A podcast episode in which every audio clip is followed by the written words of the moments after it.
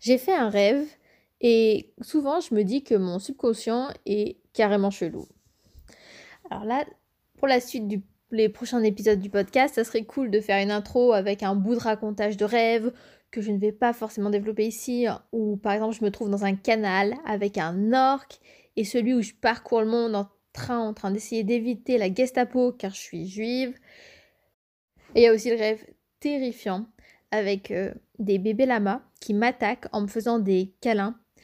Euh, oui, mais en fait, on dirait pas comme ça, mais franchement, sur le coup, en le vivant, c'était terrifiant. Fin de l'introduction. Du coup, dans ce rêve, je me trouve avec ma mère et mon petit frère et nous allons à une sorte de porte ouverte à mon boulot. Premier truc bizarre, on descend dans un grand sous-sol. Et là, une personne va nous faire visiter en patin à glace. Car en fait, cette cave, en fait, c'est une immense patinoire. Du coup, on suit le guide avec bien des difficultés, car dans le rêve, nos talents de glisse sont aussi euh, mauvais qu'en vrai. Hein. Et dès le début, euh, j'ai un crush pour la personne qui fait le, guide. Alors là, bon, petit aparté. Euh, au début, en fait, j'ai enregistré ma, mes souvenirs du podcast au réveil en pur et dur. Et au début, même dans mes petites notes, je me disais, non, mais ça, je le dirais peut-être pas, mais j'étais à fond le, le, sur le guide et tout.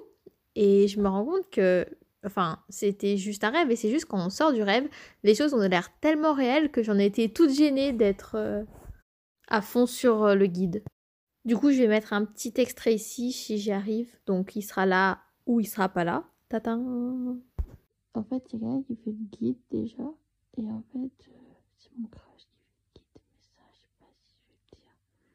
Bon, et là, on revient donc à l'action du rêve. Donc, euh, on se balade sur cette immense patinoire avec euh, quelques dérapages et gamelles et on visite euh, des sas. En fait, quand les sas s'ouvrent, la patinoire elle fond et du coup, on se déplace plus facilement avec nos patins. Oui, parce qu'on a toujours nos patins au pied, mais c'est plus facile de glisser avec nos patins sur du béton, enfin du sol normal, que sur la patinoire. je sais, je sais, la logique dans mes rêves, ça n'existe pas. Et donc euh, les sas, ils sont bloqués dans toute leur longueur par euh, des barrières, des murs, enfin c'est plutôt une barrière, on va dire. Ça ressemble à une frite multicolore. Du coup, quand la frite se lève et disparaît, et ben en fait la patinoire fond. Et donc c'est quand même assez perturbant parce que tu glisses, t'arrêtes de glisser, tu glisses, t'arrêtes de glisser, enfin être à deux doigts de tomber tout le temps, ben ça, ça me rend gros. Et donc la visite se termine et on a quartier libre. Du coup, on part euh, chacun de notre côté et, moi je finis par aller dans un sas. Et là, je commence à être saoulée de toujours tomber à du dégivrage, regivrage et tout. Et parce que je galère et quand je galère beaucoup, je, râle.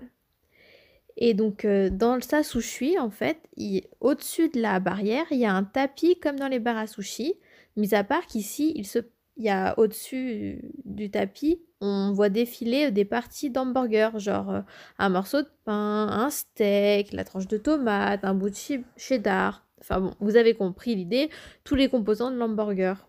Et c'est un peu un jeu où il faut assembler euh, tous les composants pour former, du coup, un sandwich hamburger.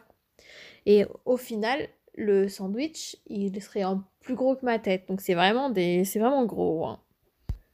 Et donc là, comme vous l'aurez compris, je suis dans mon sas à râler sur les changements de température quand mon crush vient. Va voir si tout va bien.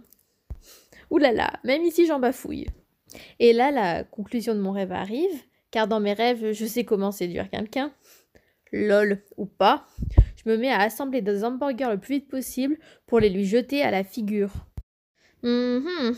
Je ne sais que dire de cette fin. Je me suis réveillée nette, sûrement choquée par tout ce gaspillage alimentaire plutôt que par le fait que j'ai une manière de draguer euh, complètement stupide dans mes rêves. Et pas que. En tout cas, que ça soit éveillé ou dans mon subconscient, les relations humaines, c'est pas ma tasse de thé.